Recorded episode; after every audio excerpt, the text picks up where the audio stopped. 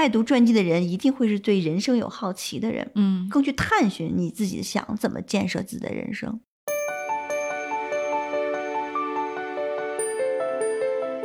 我为什么觉得传记作家这个工作更加让我痴迷一些？就是我有机会走进历史的真相当中，然后把这些真相用一种非常有技巧的方式给记录下来，让大家更容易接受。是一个创作，但是又一个还原的过程。得到一个好故事的时候，我也有一种天然的幸福感。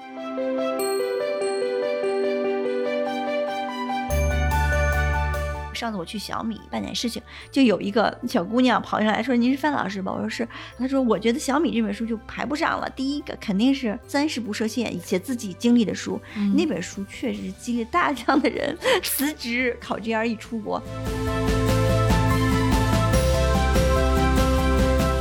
小米会是硬件加软件加互联网这个商业模式，它真的不是说从石头缝里蹦出来了，嗯而是他集结了雷军在金山时期大量的经验教训，他才能慢慢慢慢的演变出一个新的商业思维来。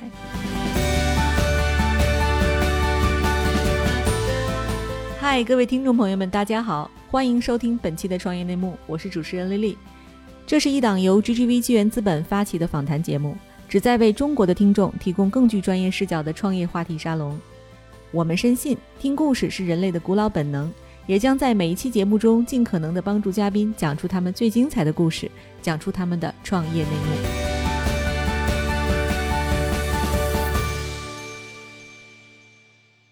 亲爱的听众朋友，大家好，欢迎收听本期的创业内幕，我是主持人 Lily。本期是我们创业内幕的最后一期节目了哈，这一季下一次再开播就已经到明年的春节后了。因为是最后一期节目呢，所以我请到了一位非常重量级的嘉宾，也非常有趣的传记作家啊，他也是我的非常好的朋友，那就是海涛传记工作室的创始人，知名传记作家，生生不息、一往无前的作者。好，海涛跟大家打个招呼吧。啊、创业内部的朋友们，大家好，非常高兴，而且我知道这是最后一期，我觉得，哎呀，很荣幸来到这里。好，其实刚才我只介绍了海涛最近在热销的榜单上哈，这个能看到两本书。其实他本人还曾经出版过大家耳熟能详的作品啊，比如《三十不设限》《颠覆者》《世界因你而不同》哈，这都是知名的畅销书，应该是中国最顶尖的商业传记作家了。要不然海涛还是先做个自我介绍吧。好吧，其实就是我的经历就比较简单啊，就是我其实大学毕业做了财经记者，做了大概十年的时间，然后在这十年的跨度里面，其实就有一个比较明显的一个大潮，就是互联网的浪潮其实崛起了，所以在这个过程中呢，我就给自己做了一个转型，就从财经记者转型到了传记作家。就是第一本书其实就是开复博士写的那本书，叫《世界因你不同》。然后这本书其实我觉得是我人生的一个转折点，嗯就是我忽然就是意识到。文字这个东西是我所爱的，然后对于故事的记录也是我特别喜欢的事情，而且我还比较有天赋。说实话，第一次写几十万字的，基本上就觉得特别的行云流水，一气呵成。而这本书其实影响力也是超乎了我的想象，其实我觉得应该也超越了开复老师的想象，就非常的在中国引起了当时的一股热潮嘛。第一个月就卖了二十五万册，其实当时我还不到三十岁，所以我我就是。那个时候暗暗的奠定了说，这个可能就是我人生终生的一个方向，就是我找到自己了。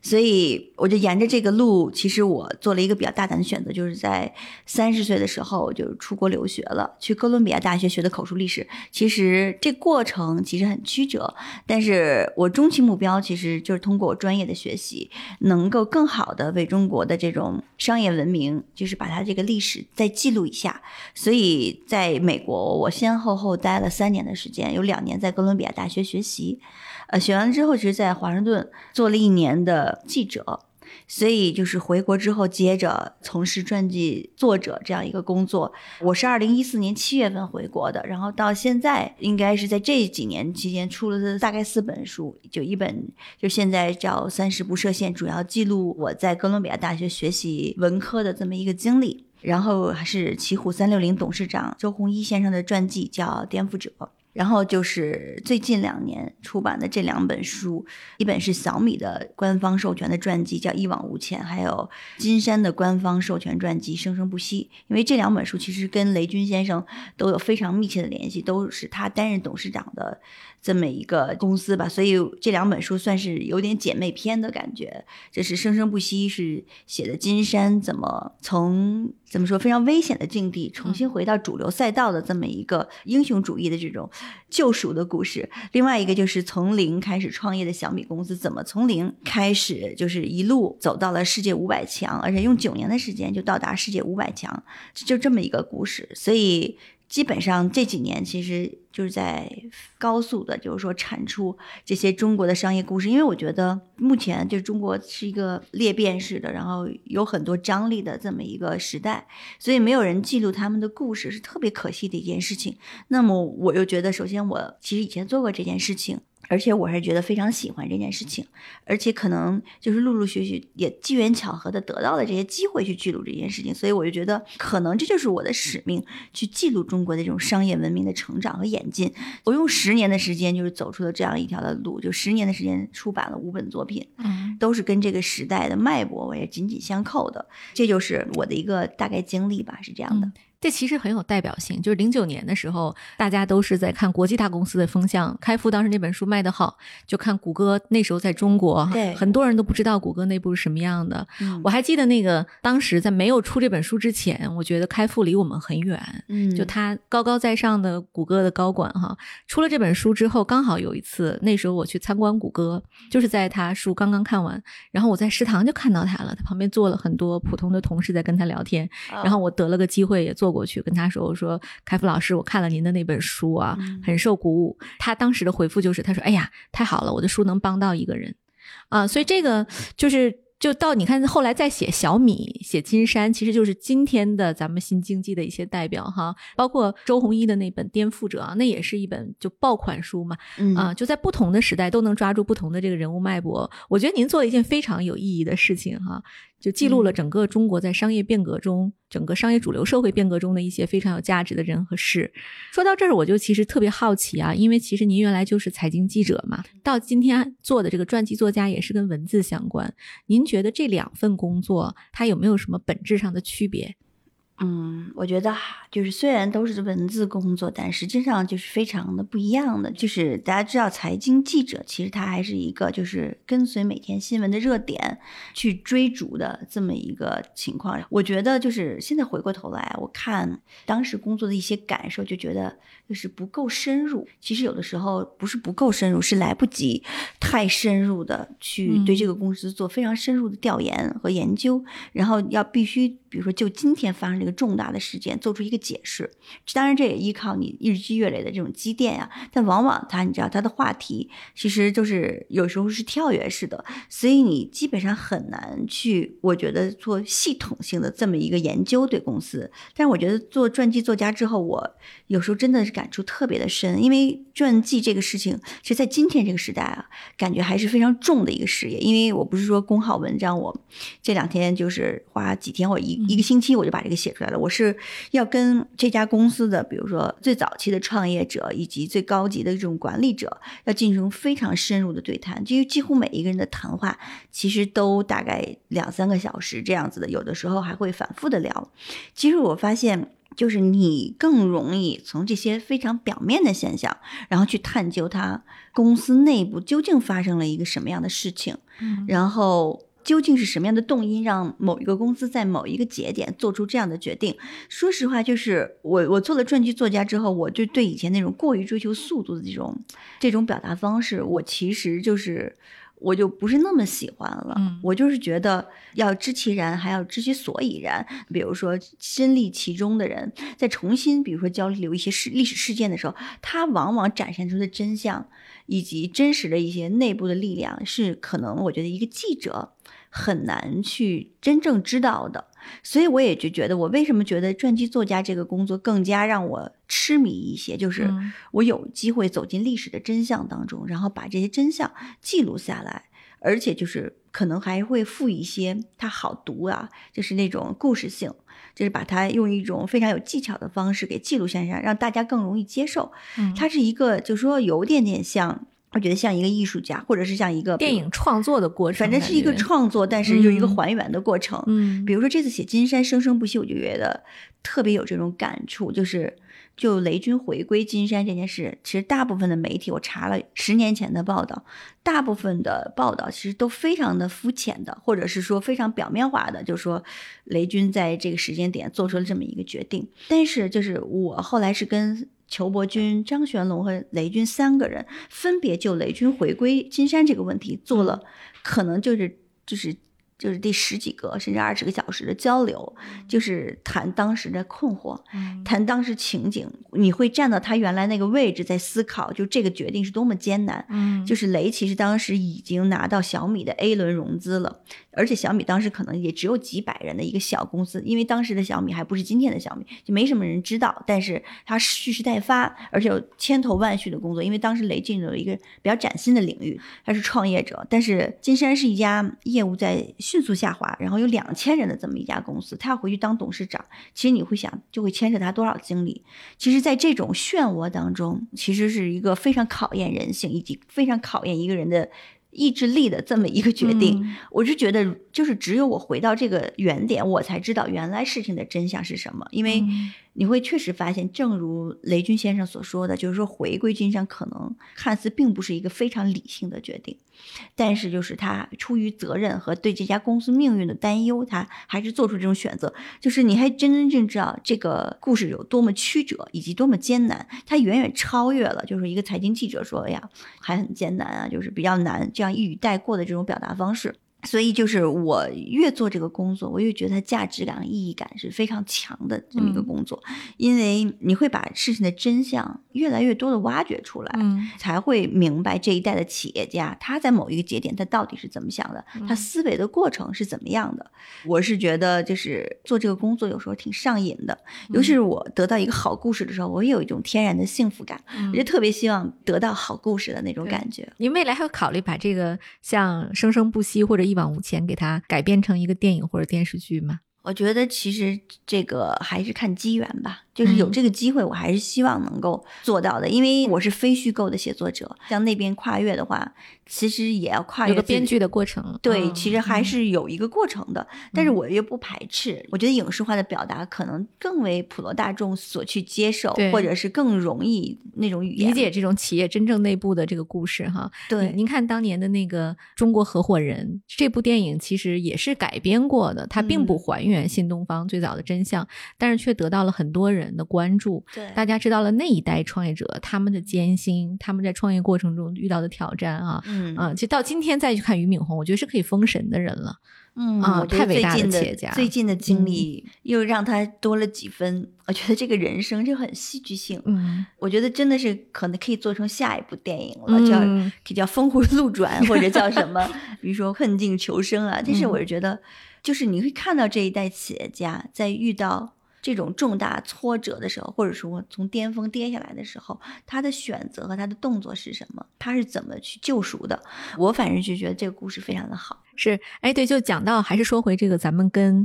呃这个一往无前的这个故事啊，我还记嗯得上一次来就是范老师来我们办公室应该是三年前了，嗯当时我们定这本书的名字还叫《小米传》，是吧？啊，后来我们正式上市的时候叫《一往无前》。嗯当时我记得您来访谈那个 Hans，就是我们的管理合伙人，他当时投资了小米嘛，对整个访谈过程长达三个小时。嗯我还是挺震撼的。我觉得雷总愿意把他身边所有的资源开放出来，从他内部到外部，然后他希望能够更好的让多层面的、多角度的让大家看到小米这家公司怎么一往无前的这个故事哈。嗯就我就想问问您，您是如何获得了跟雷总的这种信任？这个信任是一开始就有，还是有一个什么过程？呃，其实说实话，我我在得到这个邀约，应该是小米上市之前的这么一个邀约了。然后，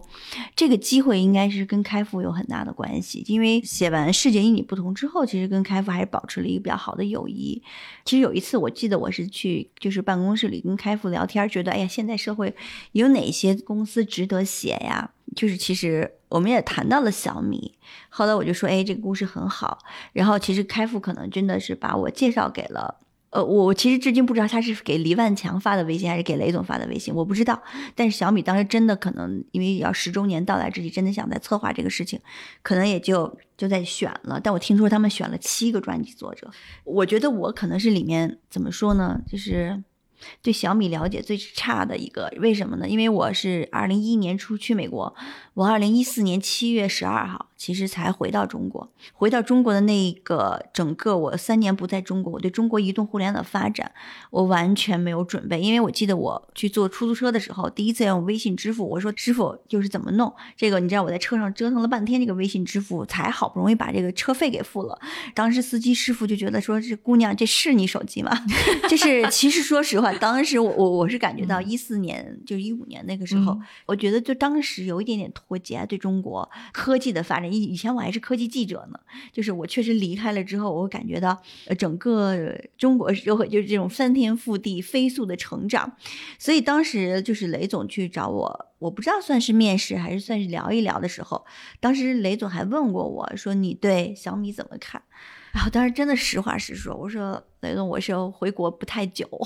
对小米真的处在一个还在观察的阶段，因为我也不太想说谎，你知道吗？或者说是做一些特别表面化的这种工作。我想就是通过我真正的这种探究来满足我的好奇，来回答小米是一家什么样的公司。那一次交谈，其实我们主要交谈的，我觉得雷总问我的问题，主要是一个是我的背景经历、学习的背景啊，另外一个就是最近在读哪些书。我我当时在读那个 South Singer 的《创业的国度》，其实我觉得读书我还是蛮多的。然后我再聊一聊我对那本书的看法，我就说为什么非常喜欢那本书，其实就是这个。聊天的过程，我觉得可能最后结束了之后，其实一个月之后我也没有得到什么消息，我以为这事儿也就过去了。其实当时是加了雷总微信，但我真的特别不好意思问，说能不能给我这个机会？虽然我很渴望，就是只能说如果不选我的话，我也不能去主动去争取这个机会，对吧？聊都聊过了，后来。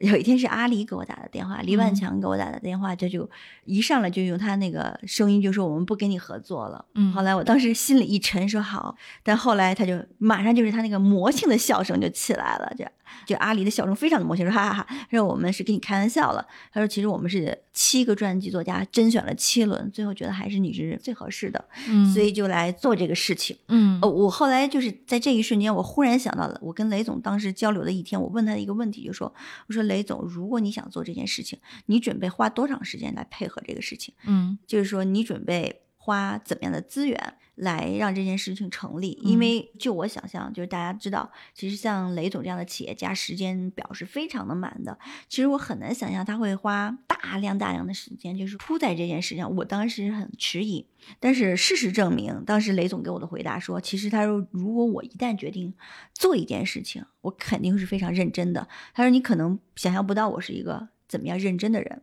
其实当时我对雷总一无所知，说实话，就是后来是通过一次一次的交流，我觉得，嗯，雷军先生还是真的兑现了的承诺，嗯，极其之认真的一个人，确实超乎了我的想象。因为我也是跟他的很多他身边工作的人聊，就是说啊，雷总认真，说雷总会会细到，比如看 PPT 上的每一个标点符号排版什么之类的。我会发现，因为他是程序员出身。他技术出身，他可能天然保持了做技术人的那种热情和严谨，因为他就觉得，既然我们要好好做这件事情，我们就要把它做好。所以说实话，就是当时确实是就是。小米公司就是基本上开放了所有的资源，然后来支持我做这件事情。当然，这也给我造成了巨大的压力，就是我希望把这个故事写好，但是也不知道自己能不能写好。所以，就是每一场访谈，我就是准备的比较充分吧，就希望能够利用我在美国学习的口述历史的这些采访技巧，以及这种记忆挖掘的技巧，能跟当事人能够有更多的这种共鸣啊、回响。所以我们后来采访了一百多人，采访的录音就两三百个小时，嗯，跟雷总应该也是聊了二三十个小时这样子，嗯，他非常的认真的回答我的每一个问题。有的时候，比如说我会问他一些，比如说手机部的组织架构怎么调整，他的习惯就是拿我的笔记本，然后在我的笔记本上画出每一步。他怎么去调整他的机构的这么一个、嗯一个图。所以有前两天我还翻我的笔记本，忽然还翻到雷总给我画的那个，就是手机不怎么调整的图。还有比如说我说你印度市场怎么思考的，就是因为印度市场就是特别的不好做嘛。后来就是他就是无数次去印度市场去考察。对，然后他也给我画了一些，就是他的一些思维的这种导图。实际上，我是特别感激这样一家公司，我觉得他愿意敞开自己的心扉，把这个故事，我觉得呈现出来。我是觉得，其实小米真的是一家可能过去遭受太多误解的公司。如果我也觉得他不真心的把自己呈现出来，可能他还会在市场继续承受误解。后来我了解了这家公司之后，才明白有一些东西确实可能是误解。所以很多人看完这本书之后，很激动跟我联系说，原来小米是这样的。嗯他说：“你知道吗？看完你的这本书，所有的产品都换成小米的了。真的，就是说以前可能会在几个品牌里挑，但是后来就坚定不移的选择了小米。我就是觉得，就是通过文字，而且通过一个相对舒缓的这么一个节奏，你把自己就是所谓介绍给了世界的人，嗯所以让别人更加了解你了。我就是觉得这个就是一个传记的作用，包括我觉得雷总也反思了自己在就是在四百五十亿美元估值融资那一轮自己犯的错误。以及就是他也反思了，在创业的过程中有一些他辉煌，也有一些错误。我觉得他是非常坦诚的，所以有些人就说评价一往无前，说诚意满满。我觉得其实不仅是我的诚意，可能也是来自那家公司的诚意，嗯铸就了这本书的成功吧。对，呃我就很想这个请教您啊，因为您是离小米很近很近的人，嗯可能也是为数不多从从上到下又采访了这么多位嘉宾，就是内外部都重构了小米的人啊。嗯，您觉得在您眼里最能代表小米的故事是什么？哎，我觉得其实挺多的，但是我觉得就是非常好理解的一个是，就是雷总在上市之前，就是把整个的这个硬件综合利润率保持在百分之五，要写在公司章程里。就我在知道那个故事之后，我都觉得非常的震惊，因为其实。几乎历史上很少有一家企业或者一家企业的创始人把限制自己的利润这件事情写到公司的章程里。我也知道他们内部其实经过了非常激烈的讨论，然后达成这个一致。比如说小米说极致性价比，它并不是一个挂在墙上的语录。我会发现，就是什么是一家公司的价值观或者是信仰。就是我在这个时刻，他讲讲述这个故事的时刻，我忽然发现，这就是公司在践行自己的信仰。我们的就是硬件的综合利润率就是不超过百分之五，我们要把它写公司章程，要死死的规定住。其实说到公司价值观，我也想到了，就是一个故事，就是在二零一九年的时候，其实我正是我当时在采访小米那些高管的时候，但二零一九年的下半年，正是公整个小米公司其实整个士气不太高涨。而且会感觉到大家确实是内心有些打鼓的时候，你跟一些高管聊，就是觉得我们是不是要坚持这种极致的性价比？就这种方法，他们会遭受很多攻击，就觉得我们是不是要改变这种策略？然后。二零一九年就是我记得还是个冬天嘛，就是十一二月，也就这个时候，我就被去郊区说我们今天要去开一个会。后来我发现是什么会？是一个价值观讨论会。就是我可能是唯一一个外部人士，然后再看着小米一百多号的高管围坐在几个圆桌那儿，然后再讨论我们公司为什么要坚持极致的性价比。就是雷总先讲，然后几个创始合伙人再讲。其实我会发现那是在一个统一思想的过程，就是雷在跟大家说我们为什么不要高价，就是不要提高我们的利润空间，我们为什么要坚持这种策略。就整整，我觉得持续了一个下午。我当时为什么非常震惊？因为我觉得，在我看来，就是这个，你想公司的业务是非常的繁忙的，大家还能花一个下午的时间来讨论这种价值观的问题，你会觉得哇，这么做当时就是目的是什么？后来我我明白了一件事情，就是说，就是涉及到真金白银的事情，价值观就不是挂在墙上的一个东西，有时候不体现在你顺境的时候，因为你公司特别顺的时候。就是这个价值观就好像是熠熠生辉，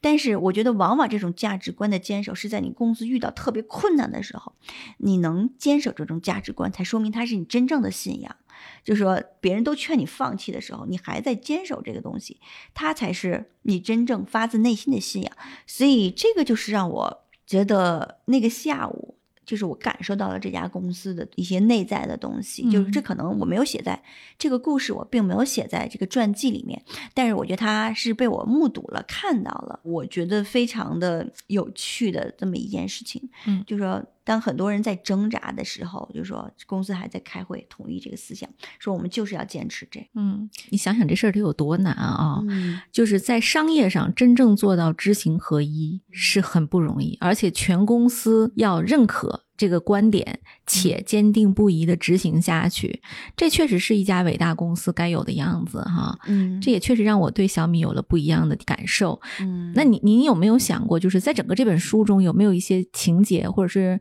有一些环节是很难处理的？有类似这样的一些故事吗？有有一个情节，其实就是雷总亲自接手手机部之前，其实就是要涉及到负责人，就是要把手机部的负责人其实换掉。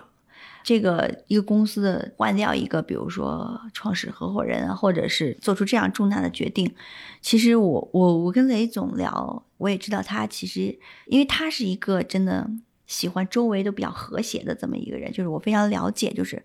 他做这种决定啊，或者是处理这种重大的人事的这种问题，我觉得在那个阶段他也不是很果断，他也知道自己最开始就是为没有办法那么果断，所以在这本书里之后，这段怎么处理，我就问他，他说不知道，这就全权由我来处理了。然后怎么说呢？还是要把对各方面的伤害，我觉得降到最低吧，就是因为。就说创业合伙人毕竟是一段我觉得风雨同舟过一段日子，和大家有过非常难忘的一些回忆，嗯所以涉及到这个，我就觉得在那一段我确实就是把人民给隐去了。嗯对，这个其实是挺难处理的，但是我觉得还好，结果还是挺令人满意的。嗯，因为确实是我们要客观的，我觉得看待一些事情。是我曾经看过一本书，就是其中嗯讲这个心理学的，哈佛的一个作家写的，名字叫什么我忘了啊。嗯，那其中有一个故事让我印象深刻，就跟您这个有点类似。他他讲是说有一个公司有五个人创始人，有一个是董事长，还有四个是联合创始人。嗯然后呢，现在他需要提拔一个人嗯去做接班人，嗯但是如果他提拔了这个一个人的话，其他三个人一定会走，因为这四个人在公司里的功劳是差不多的。那这时候该提拔谁，该怎么提拔，非常考验管理者的智慧哈。实际这个人是怎么做的？他实际操作里啊，就是把打比方嘛，A、B、C、D 四个人，他想提拔 A，他就把 A 就当着所有的这个董事的面，给 A 定了一个非常就是莫须有的大帽子，然后把 A 贬值了。贬去让他去管理公司的这个卫生系统，就是卫生间 什么这一套，然后其他 B、C、D 就特别替这个人鸣不平，说这个人其实没做错什么呀，他们就一直去呼号，就跟董事长说说这人其实你你，我觉得你你判错了，应该让他回来，这是劳苦功高的。然后到最后呢，这个董事长就说那好吧，那你们说的啊，让他回来，说回来的话做什么职位，现在就只有一个坑了，就是那个就是我的接班人这个职位，你们同不同意啊？这几个人就说我们同意啊，让他回来吧，所以就把他给又拉回来，就顺理成章的这个人做了公司的接班人，然后剩下三个人也高高兴兴的接受了现实。啊，就这个里边其实是典型的那种美式的，就是在管理学上的那种哲学哈，就他有方法论的去提炼，试图去把它就变成一个公式去总结所有一切生活中的行为啊。但实际在中国的实际管理中，这是很难很难的，这是一件关系到人情士气，然后整个组织结构可能会有大的震荡的一个、一个非嗯常重要的挑战。艰难。嗯，对，您在整个这个过程中写完了这个《一往无前》这本书也非常成功嘛？那采访完了小米，再去写金山，您觉得会不会容易一些？一点都不容易。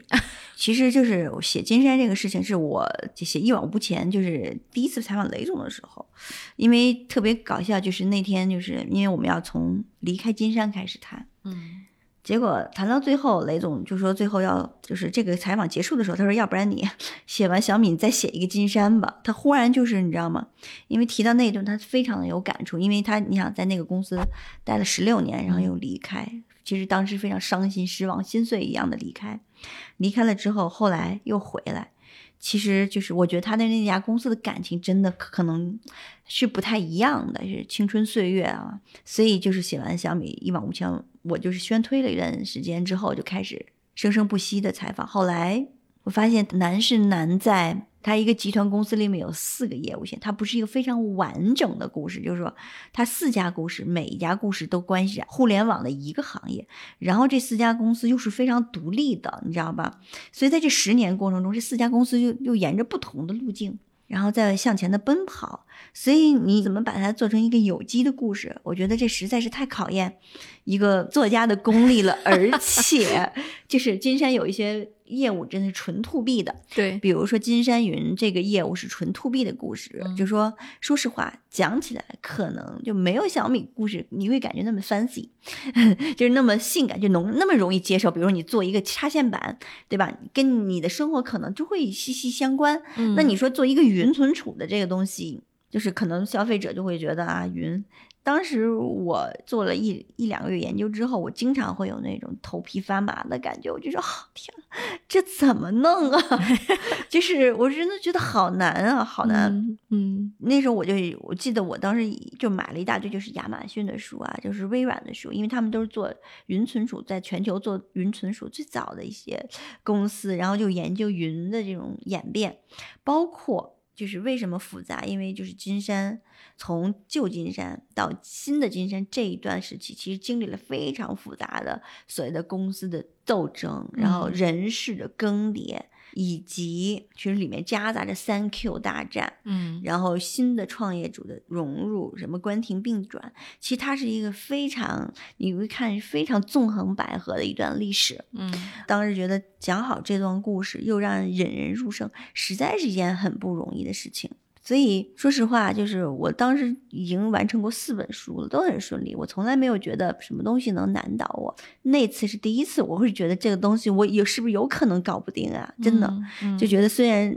金山的体量远远可能没有小米大，但它真的就是它太久的一家公司了，对它历史太绵长了。对，所以你就会觉得把这个东西讲清楚实在是太不容易了。前段时间就是。周航跟我聊天，他都会觉得很不可思议，就觉得你你怎么搞定的，把这个这么复杂的故事讲清楚。所以我是觉得，第一就是靠极强的学习吧，就是天天就是逼着自己去学习这些东西，然后聊聊完了之后，然后去把它落在纸上。因为这个，说实话，整个的。日程压缩的非常紧，这既是我最难的一本书，又是我时间要求最短的一本书，可以说真是压力山大呀。嗯，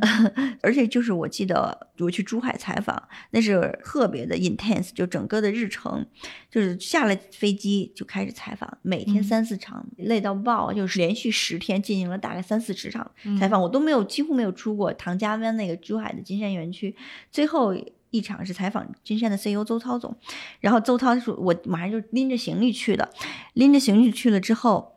然后他就说：‘那我中午跟你一起吃个饭吧。’我说：‘对不起，我说我没有时间吃饭。’我说：‘咱们今天必须把这个采访做。’所以那天就聊了四个小时。嗯，所以你知道吗？就是把这些故事本来是散落一地的这种碎片，重新拾起来，重新把它拼接成一个绸缎、一个袍子，其实它还是很难的一件事情。但是我觉得很庆幸的是。”把这个过程完成了，然后我在这个过程中，我特别深有感触。我忽然就觉得这两本书，我要是就说反着写，一往无前和生生不息反着写，可能会把一往无前写得更好。因为我直到跟金山的大部分的这种就是雷的旧部聊完之后，我才知道为什么小米会是硬件加软件加互联网这个商业模式。它真的不是说从石头缝里蹦出来了，而是它。集结了雷军在金山时期大量的经验、教训，以及就是一些痛苦的复盘，他才能慢慢慢慢的演变出一个新的商业思维来。所以我当时就有点小小的遗憾，说呀，要是这个顺序反着写，可能这个效果会更好。嗯，哎呦，这个实在太精彩了！如果这个，因为您目前写过的书里面哈，一共是五本，对吧？对。啊，如果要你排个序，你最爱哪一本？一往无前吧。那生生不息能排在第几？哎呀，我觉得其实说实话都是我的孩子，都是我的孩子，我真的很难。就是而且你知道每个人的喜好度真的不一样。比如说像十点读书的林少，前两天我们俩也是做了一场访谈，我竟然知道他是因为世界因你不同才创立十点读书的。啊，真的就是你会觉得。其实十点就是他的情感啊，女性啊是比较强的，所以他为什么愿意为生生不息做第一场访谈？后来我才知道，正是因为《世界因你不同》那本书，激发了他的人生。就是其实包括三十不设限，以前这本书叫《就要一场绚丽突破》，这本书其实更多的人反应是极其强烈的，甚至有很多人跟我说特别逗。上次我去小米。就是说去做点办点事情，就有一个小姑娘跑上来说：“您是范老师吧？”我说是。她说：“我觉得小米这本书就排不上了，第一个肯定是就是你那本写自己经历的书，那本书确实是激励大量的人 辞职考 GRE 出国，它真是活生生的。就有时候你为什么会觉得做一个作家感受很不一样？因为说实话，你为跟他们素昧平生。”从来没有见过的人，比如说你做活动的时候突然跑过来就跟你说，然后非常热血沸腾，内心非常激动的跟你说，你的文字对他们产生了什么样的影响，是人生彻头彻尾的影响，你会觉得很震撼这种感觉。嗯，所以说作为排序的话，我我真的其实说实话很不公平，我觉得就是 很不公平。我觉得每一本我都真的超爱，都是我的心血。嗨，各位小伙伴，告诉你一件很重要的事情。创业内幕的听众群已经开通喽，在这里你可以和我们直接沟通，也可以第一时间了解到 GGV 纪元资本线下活动的动态，近距离聆听投资人的独特见解，并且结交其他互联网圈子的小伙伴呢。入群你只需要添加微信公众号 CYNMXZS，我再重复一遍 CYNMXZS，也就是创业内幕小助手的拼音首字母。并在好友请求中标注“创业内幕”。接下来，小助手会帮助你完成入群操作。我们期待你的加入。您是为数不多就是同时深度访谈过小米和奇虎的公司啊。嗯，对。您怎么评价这两位掌门人？嗯。对，我觉得这他们的风格还是完完完全不同的。嗯，就是我觉得首先两位都是极其优秀的创业者，这是毋庸置疑的。我觉得他们有一些共同点，有些不同点。共同点就是我觉得他们还是极端的敏锐吧，在这种自己的商业判断上面。然后呢，我觉得还是比较极端的果敢。敢于做一些决定，小米和奇虎其实都是这个企业家二次创业，你可以说是二次创业的再成功的这么一个案例。对，那你觉得两家公司在文化上有什么不同的地方吗？这个好难啊，这个 这个真的是好难，因为我觉得小米的还是就是这种互联网啊，就是比较轻松啊、民主啊、阳光啊，嗯，就是我我感觉到的一些事情嘛。就然后我觉得这个三六零也是，就是。其实非常的喜欢钻研黑科技呀，等等啊。其实我是觉得双方的这两家公司，其实文化是次要的。我觉得还是这两年的战略选择有一些区别。嗯，其实战略选择，当你有区别的话，其实对两家公司这种员工的这种感觉，其实也不是特别的一样的。就是，这确实是就是互联网一点零时代和互联网今天我们讲的二点零时代，嗯，它的企业基因和文化上确实是有很大的这种变化了。对，其实真的是，我就觉得，不管怎么样，这个企业必须得快速迭代，因为移动互联网产品的生命周期实在是太快了。我觉得稍不留神，真的就会掉队。但说不定哪天你就是通过另外一个机会，能弯道超车。对，就说我写了这么多，我觉得创业始终是一件我觉得魅力无限的事情。我觉得哪怕失败了，其实它都是一种。人生非常极致的体验，因为就是你总是活在一种极致的情绪里面，成功也好，嗯，极致的成功以及极致的痛苦，我觉得它都会使你的人生很完整。我我是这么看的，就是因为你不管怎么样，你是跟随自己的内心再去做一件事情。我就是比如说像雷总重新创业这个故事，我就觉得真的是非常性感的一个故事，就是说。他在上一个周期里面就并不算成功嘛，就互联网时代其实曾经就是有过巅峰，然后很快，比如说跌落下来，然后可能大家觉得金山被时代的浪潮都快淘汰了，这么一个一个公司，科创板又变成第一股，对，你会发现就是为什么你会很想知道，你就会看，有时候写传记就像看一一幕一幕人生大戏一样，就觉得哇，这个人生就是跌宕起伏，而且你会觉得。他的性格就是说，可能为什么会让公司走成这样？创始人的人格是什么样子？你都会其实是在思考这些事情。所以我就是本身就是为什么特别爱技术这些故事，我就觉得这种极致的人生体验特别的有趣。嗯，哎呦，真的是太好了。嗯我想问问您啊，您觉得嗯就是您在三十岁当时在名利双收的这个情况下哈，因为已经出了第一本书了嘛，非常嗯好的这个前景的时候，您决定去美国读口述历史。就口述历史对您如今的商业传记创作有没有什么帮助？那我觉得非常的有帮助。其实去美国留学之前，我真的是挺担心口述历史这个是不是会太学术了，就是会不会学不下来，或者说会不会太枯燥了。但是我发现到了哥伦比亚大学学习这个专业之后，我觉得特别特别的开心，因为它真的是极大的开阔了我的眼界。因为我呢是全中国第一个就是进入这个 program 里面的人，其实对于我来说，不仅仅是在学习口述历史，它还是学习世界的一个过程，就对整个。甚至就是美国的有一些历史重新审视和学习的过程，所以当时老师给我们看了很多，就是西方就怎么做这个口述历史的，然后比如说艾滋病的历史，嗯。比如说九幺幺的历史，然后他们怎么去记述的，就是它是一个张力非常大，因为每一个人的这种技术你都会听到，比如说尤其是九幺幺，他失去亲人之后，他内心的这种煎熬，以及他们看待世界的这种看法，你就沉浸在那里面。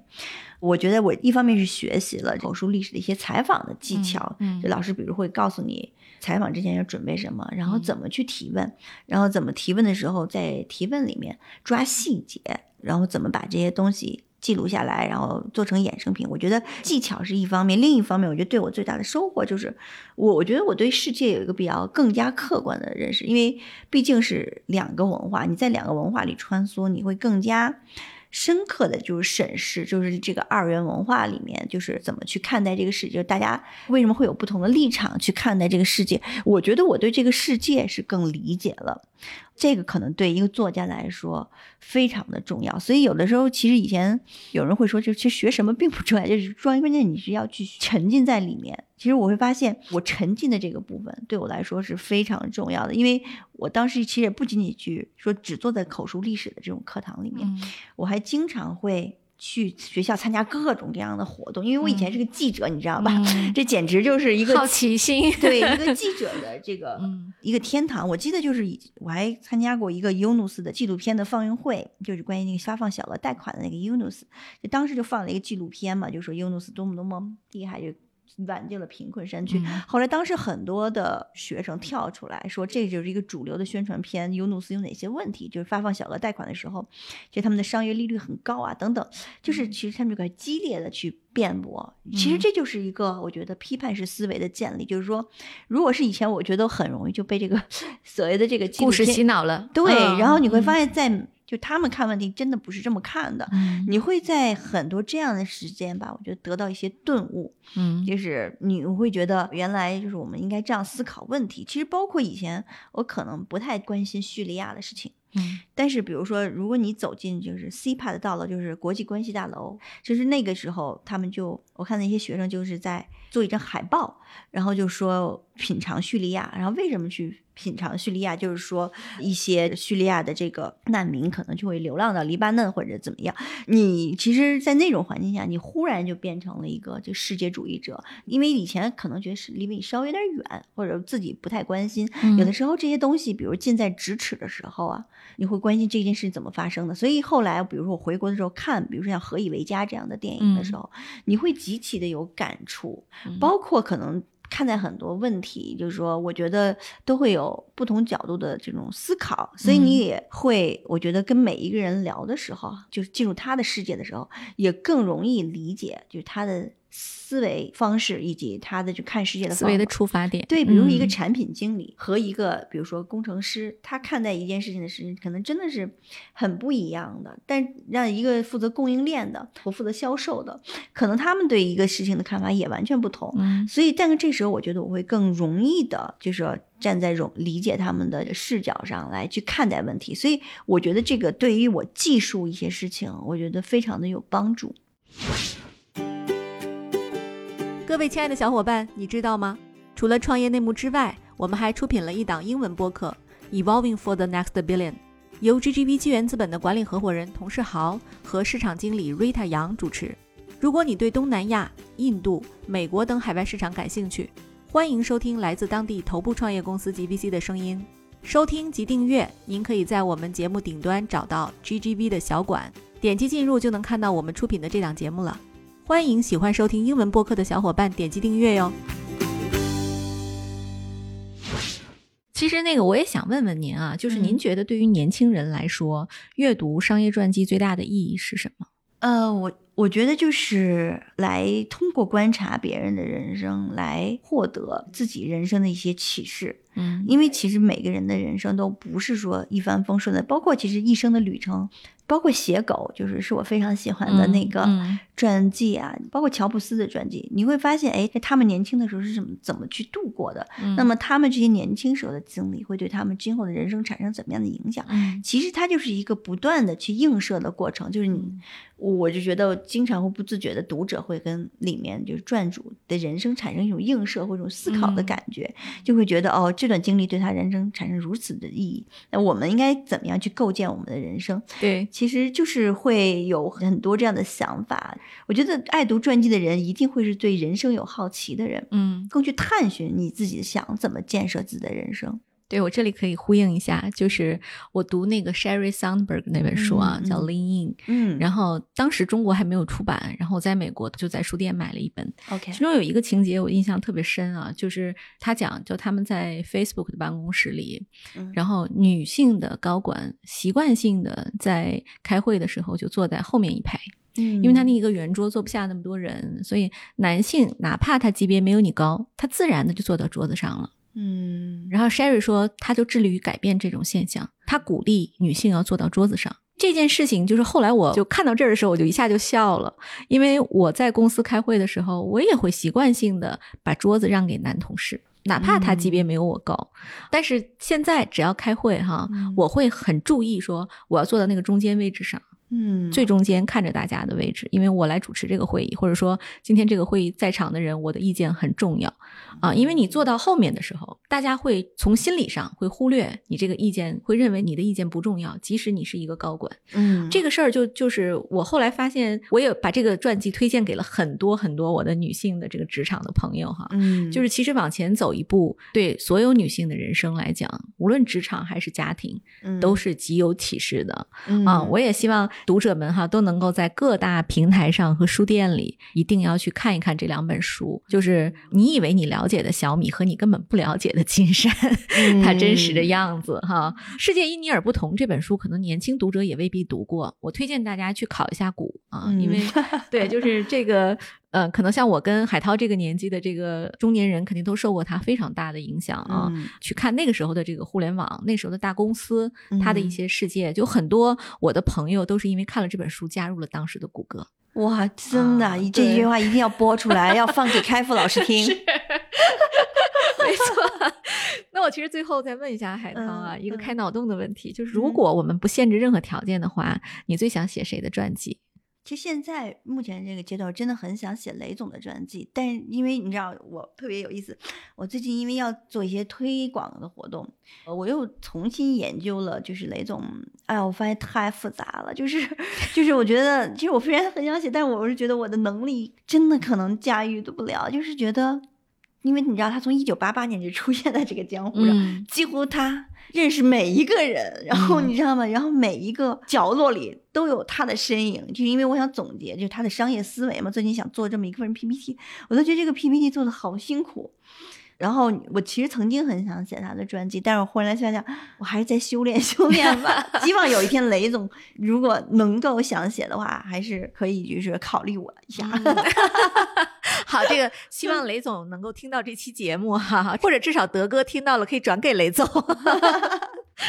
对，好，就是其实非常有意义啊，因为我们这个节目开播已经三季了，哇三年的时间，我们第一季的第一期就是刘德。哇啊对，然。后到今天我们第三季的最后一期，我们又请到了海涛哈，都是围绕着这一家伟大的公司哈，嗯。所以也希望大家能够更多的去关注这个市场上真正有价值的商业传记，就是读好的书，让自己的人生也变得更丰富。那我们最后呢，也欢迎大家积极在本期的节目下面留言，可以在喜马拉雅、小宇宙和汽水下留言，然后我们会购买《生生不息》和《一往无前》各五本书送给大家。谢谢，